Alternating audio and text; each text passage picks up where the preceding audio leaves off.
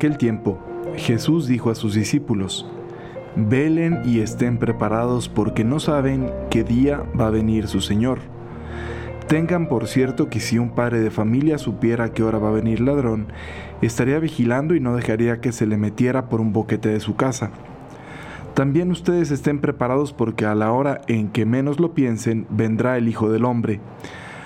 Fíjense en un servidor fiel y prudente a quien su amo nombró encargado de toda la servidumbre para que le proporcionara oportunamente el alimento. Dichoso ese servidor si al regresar su amo lo encuentra cumpliendo con su deber. Yo les aseguro que le encargará la administración de todos sus bienes.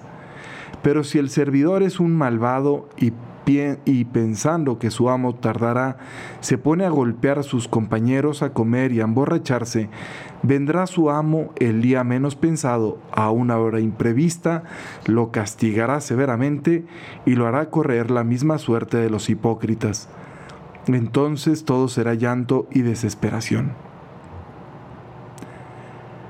Siempre que aparece este pasaje, esta imagen del padre de familia que si supiera a qué hora va a venir el ladrón, estaría vigilando y no dejaría que se le metiera por un boquete, me acuerdo de una anécdota que cuenta mi papá, quien por cierto hoy es su aniversario luctuoso. Lleva que son 20 si murió en el 99 son al día de hoy 23 23 años, 24, 24 años que falleció. Sí, 24, yo tenía 21. Este, qué fuerte, ¿no? Pero bueno, me acuerdo que él cuenta en una anécdota, él tenía permiso de portar armas, no, no portaba armas así de grandísimo calibre, pero pues tenía ahí en la casa alguna. Y cuenta que cuando estábamos pequeños, eh, le tocó ver como un ladrón intentó meterse a la casa y que creo que cruzó una pierna y mi papá sin, o sea, sin que el ladrón se hubiera dado cuenta que mi papá estaba ahí, ¿no? Mi papá nada más le dijo, cruzas la otra pierna y te, regreso un balazo, ¿no? Un poco, un poco drástico, pero... Em, y pues obviamente la piernita que se había cruzado se regresó a la calle y se fue digo, está medio, medio radical, pero, pero ese es el corazón, pues obviamente, de alguien que quiere defender lo suyo, ¿no? Y, lo suyo me refiero no a sus patrimonios, sino a su familia. Eh, entonces, bueno, total. Y que eh, me acuerdo mucho de, eso.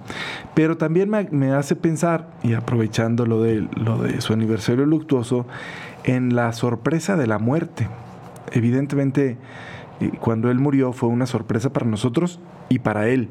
Y lo intuyó en algún momento, eh, ya, ya les estoy contando horas antes de morir, como que presintió, pero no haber dejado de ser un, un instante sorpresivo. Y aquí la invitación, pues evidentemente nos toca a todos, ¿no? La invitación a estar preparados en todos los sentidos, ¿eh?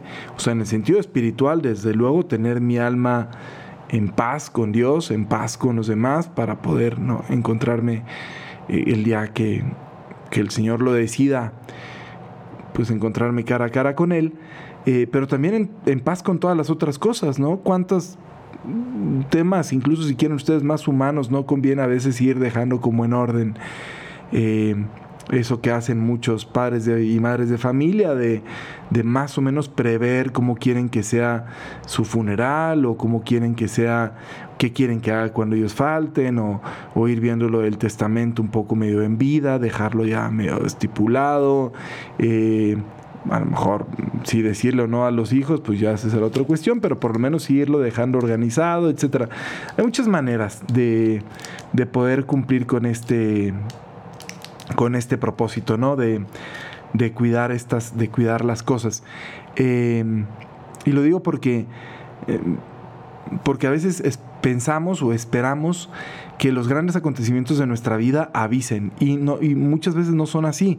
No solamente la muerte como en, ah, qué terrible el día que me voy a morir, no sé cuándo, sino también el Señor cuando habla aquí del, del, del amo que regresa, no está diciendo solamente aguas porque un día te vas a morir y te voy a cachar ahí cuando menos lo esperes, sino también cuando vienen los momentos de gracia, teme la gracia de Dios que pasa y no vuelve, decía San Agustín. O sea, tener el corazón pronto, dispuesto, listo para recibir las cosas importantes que en nuestra vida van llegando. O sea, imagínate qué padre poder tener el corazón siempre un poco atento para que cuando llegue una bendición, una gracia, la sepas reconocer y la sepas abrazar y la sepas agradecer. ¿Cuántas no van pasando a lo largo de nuestra vida? Y ya que pasa el tiempo, luego nos damos cuenta, oye, estaba yo, estaba de lujo, ¿no? O sea, estaba, estaba en un buen momento y no me di cuenta y se me escapó. Me, me enseñaron este una foto mía de hace muchos años también, así casi como 10 años.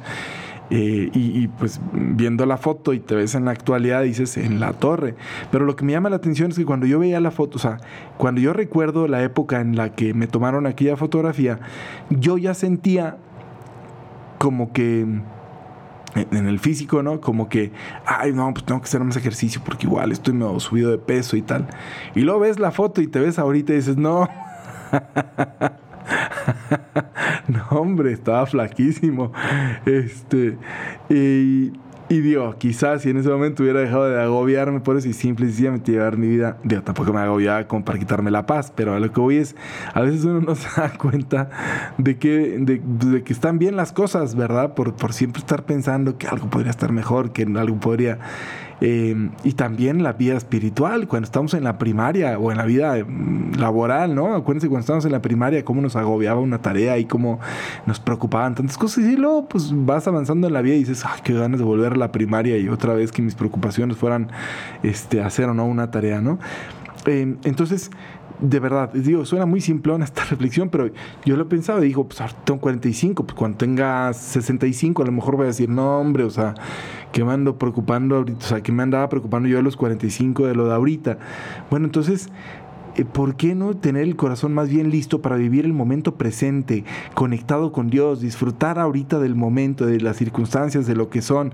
Porque hay cosas que iremos perdiendo naturalmente, pues movilidad, fuerza, este, velocidad o lo que sea, pero iremos adquiriendo otras también, sabiduría, experiencia, sensatez, bondad, misericordia, pues las cosas que van dando la vida, ¿no? Si uno está atento. Entonces, como que aprender a vivir el momento presente, actual, puntual, ahorita, para estar listo. Si el Señor me llama ahorita a su presencia, pues qué padre, viví una vida plena, me siento bien, estoy tranquilo, creo que hice en su momento todo lo que sentía que tenía que hacer y qué bendición. Si el Señor no me llama ahorita a su presencia y me llama hasta que tenga más de 100 años, pues también que pasa en aquel momento, hice cada, o sea, hice en cada momento lo que sentía que tenía que hacer y me porté como pensé que me tenía que portar. Ya, entonces, sin andar ahí con lamentaciones del pasado, diciendo, ay, no, claro, que en aquella época, cuando yo tenía, sí, ni, ni tampoco andar así agobiadísimos por el futuro, ¿verdad? Más bien aprovechar el momento presente, que como dice la película de Kung Fu Panda, es un regalo y por eso se llama presente, pero aprovechar el momento actual para disponer el corazón y conectar. Yo creo que esa es la clave, la palabra clave, el concepto clave de este pasaje del Evangelio conectar con el momento presente y conectar con la fuente del momento presente, conectar con Dios y con, y con Dios como el origen bondadoso de, la historia de la, de la humanidad, de la creación. Y desde ahí, pues entonces sí, pues amar a Dios, recibir su amor, aprender a amarme a mí mismo, amar al prójimo, ¿verdad? Y aprovechar cada día, cada día, cada día, cada día, estar viviendo en el momento presente haciendo las cosas correctamente para que cuando llegue el administrador, para cuando llegue el dueño más bien, yo como administrador de lo que el Señor me dio, pueda responderle con tranquilidad, aquí está Señor. Esto he hecho con lo que me has regalado, esto he hecho con mi vida, esto he hecho con mi alma, esto he hecho con las personas que están a mi alrededor, esto he hecho con los talentos que me has dado, esto, he hecho, esto es lo que he hecho con mi cuerpo, esto es lo que he hecho con mi historia, esto es lo que he hecho y este es mi legado. Que Dios nuestro Señor nos conceda esa gracia, la gracia de saber conectar con Él y con el momento presente, con nosotros mismos y con toda esta experiencia y esta dinámica del amor, que es el misterio, el gran misterio de aquellos que hemos descubierto al amor encarnado a Cristo. Que Dios nuestro Señor les conceda a ustedes un excelente día. Hoy es jueves de horas eucarísticas, vale la pena que se, acerquen a una. Ahí está la fuente del amor, ¿verdad? También aprovecho para hacer un comercial. Eh, vamos a poner una encuesta en, vamos, vamos a poner una encuesta y un perfil, yo creo que en el Instagram y, y en otras maneras para ver más o menos pues una retroalimentación de lo que van pensando ustedes de este, de este podcast. ¿Va? Bueno, que Dios les bendiga mucho. Ahora sí, pórtense muy bien. Bye bye.